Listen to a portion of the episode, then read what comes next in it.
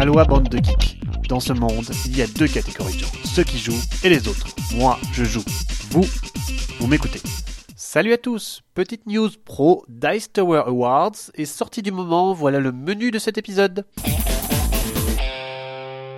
Dans la section business, le feuilleton des gros distributeurs se poursuit avec l'annonce toute récente de Yellow qui va effectuer un changement de livraison en faveur des boutiques en dur. Moins alambiqué et beaucoup plus clair qu'Asmodée, Yellow va apporter deux semaines d'exclusivité aux boutiques en dur pour qu'elles puissent promouvoir les nouveaux produits et réaliser des événements associés aux nouvelles sorties. On n'en sait pas plus sur les détails techniques mais cela part d'un bon sentiment.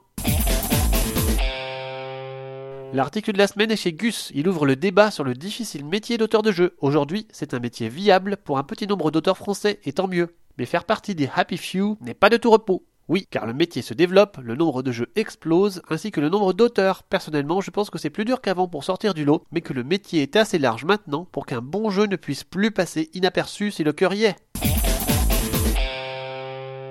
Board Game Geek, le plus gros site de jeux de société au monde, mais aussi le plus moche et condensé, inaugure depuis quelques jours ses nouvelles fiches de jeu. C'est dans la continuité que cela arrive. Pour la peine, le gris est abandonné au profit du blanc dans des pages un peu plus aérées qu'avant. Les habitués mettront un peu de temps à retrouver leur marque, mais je le trouve diablement plus ergonomique personnellement. Oui, nous n'avons plus affaire à une énorme matrice. Et vous, comment le trouvez-vous maintenant? Parlons des jeux. Les Dice Tower Awards 2015 annoncent enfin leurs nominés. Au menu, rien de follement fracassant. On retrouve Blood Rage, Codenames, Pandemic Legacy, Time Stories et Mysterium qui dans quasi toutes les catégories. Roll for the Galaxy et Elysium sont aussi de la partie. Un peu plus intimistes, ce sont Stockpile, Lanterns et les Poilus qui sortent du lot avec deux nominations chacun. Seul le petit Burgle Bros, que je n'avais pas suivi, m'interpelle. Il s'agit d'un coop où il faut faire un cast dans un building en trois dimensions.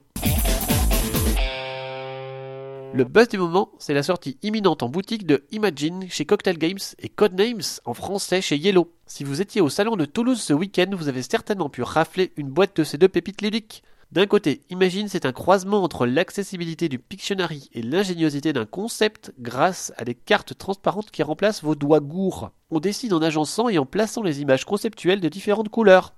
De l'autre, Codenames, c'est le jeu de déduction phare de Vlad Vatil qui mettra votre déduction à rude épreuve. Amateur de pyramides, sortez du bois. Dans l'actu, Kickstarter, c'est Ghostbusters 2 qui s'envole avec quelques 600 000 dollars. Il faut dire qu'il a des arguments. Pour cette seconde mouture, le graphisme sera réalisé par l'auteur des comics du même nom. Les designs seront complètement identiques à celui du comic original. Les personnages sont directement inspirés des films et Cryptozoic s'est même récemment payé le luxe de réaliser un long clip avec Ernie Hudson, un des quatre des deux premiers opus de 84 et 89 en featuring, comme dirait l'autre. Ça vaut son pesant de gélatine. Ça va défourailler du fantôme. La boîte de base est à 80 dollars et il vous reste une petite semaine pour pledger. Après le succès de Above and Below, le jeu narratif de Red Raven Games, Ryan Locat remet le couvert avec Near and Far, un nouvel opus qui s'inspirera du même concept dualité que son aîné. Twister a 50 ans, ce classique a marqué la culture pop de ses pastilles colorées et de son fun contorsionnistique. Cela reste un excellent jeu très ludique, classique de la gamme Hasbro.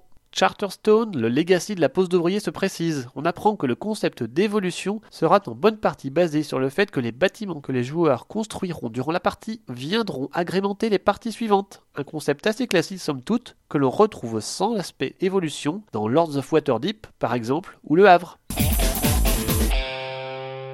Au rayon What the fuck, c'est le Jenga enflammé qui tient le haut du pavé sur YouTube. Je vous laisse découvrir ça. C'est terminé pour cette semaine, je vous retrouve dans un mois, le temps de prendre quelques vacances. D'ici là, jouez, jouez, jouez, et jouez encore